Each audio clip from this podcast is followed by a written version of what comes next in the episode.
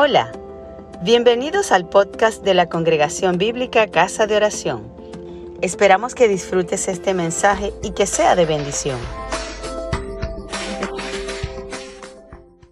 Por ello, vamos a leer la palabra del Señor en el libro Carta a los Hechos, capítulo 13, versículo 11, hasta capítulo 14, versículo 6. Romanos capítulo 13 y 14, del verso 11 al verso 6.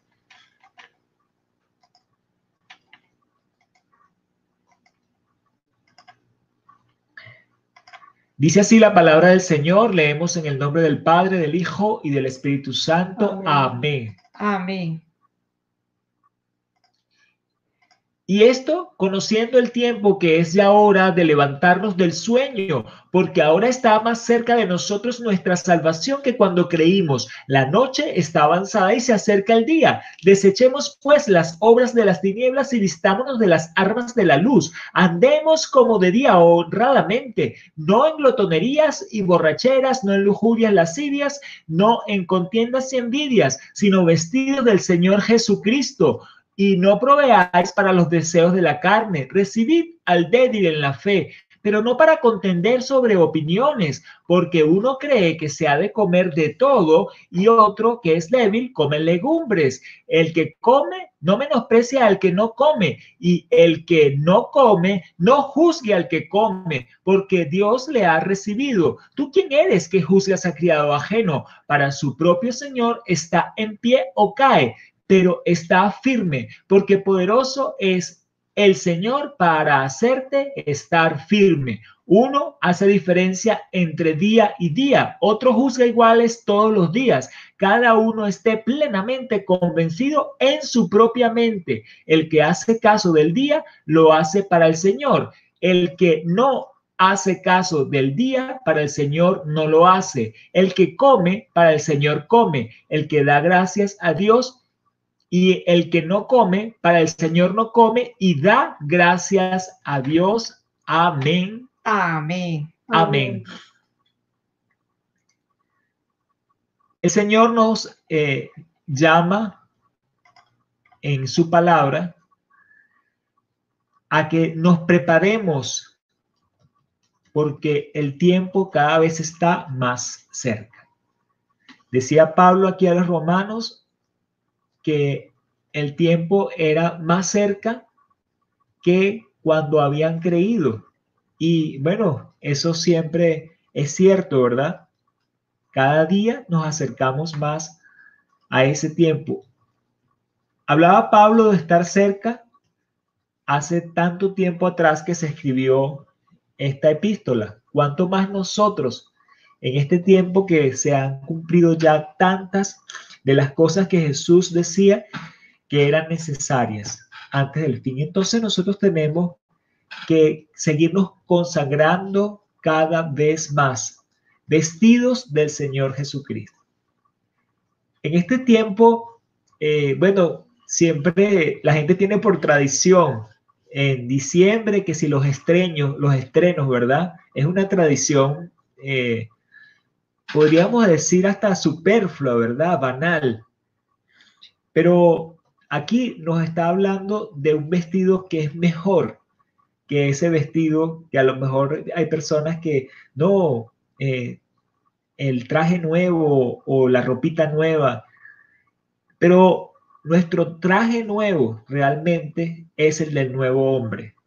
Y nosotros tenemos que vestir ese traje, vestir del Señor Jesucristo, no por una temporada, no por una época, no porque queremos este, sentir o expresar algo, sino realmente porque estamos buscando el reino de Dios, porque estamos en un camino, en nuestra salvación, y en ese camino cada vez más estamos cerca de su venida. Así que tenemos que ser hallados semejantes a Él en su venida. Y despojarnos de cosas que tienen que ver más con la carnalidad. Aquí nos habla de algunos pecados en particular, pero despojarnos de todo tipo de carnalidad. Realmente buscar conectarnos en el Espíritu, ser vestidos del Señor, no proveer para los deseos de la carne. No tenemos por qué estar desenfrenados. Particularmente este tiempo de diciembre, la gente comete muchos desenfrenos y no es adecuado. Se desenfrenan en los gastos, por ejemplo, en las comidas, en las bebidas, eh, celebraciones que olvidan realmente que lo que deberíamos es buscar el reino de Dios y buscan ese el apetito de la carne. Pero nosotros en este tiempo y en todo tiempo tenemos que vestirnos de el Señor Jesucristo. ¿Y cómo nos vestimos del Señor Jesucristo?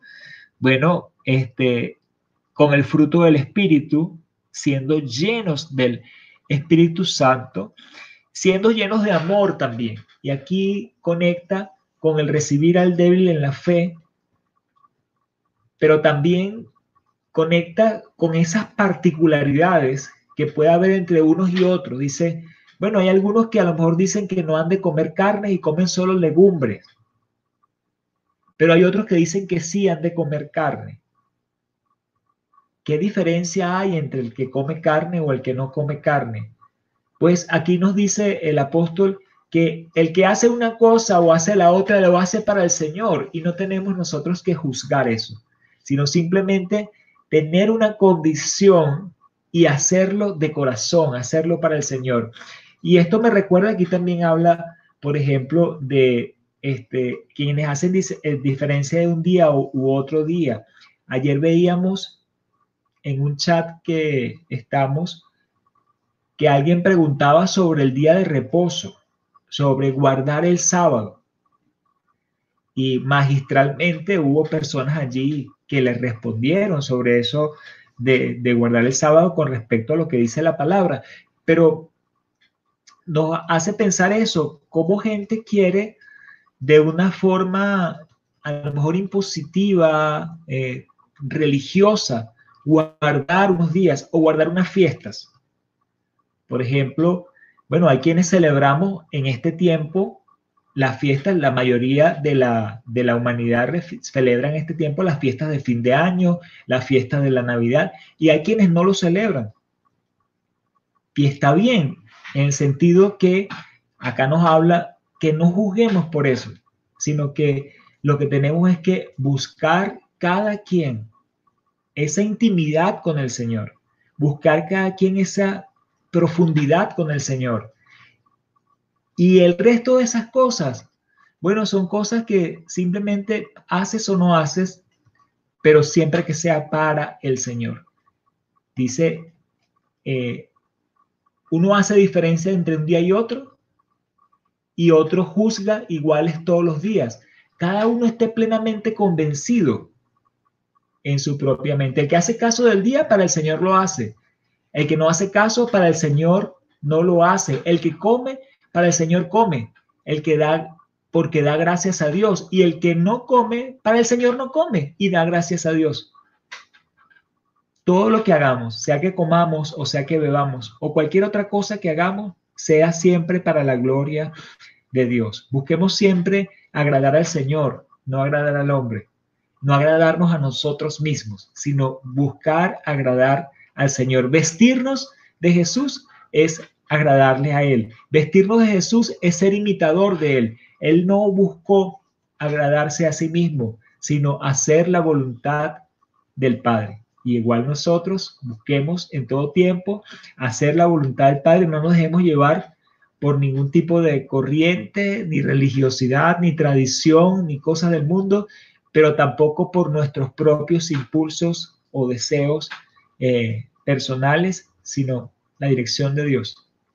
Es lo que realmente vale para nosotros. Y según la... Gracias por escucharnos. Si te gustó, compártelo con tus amigos.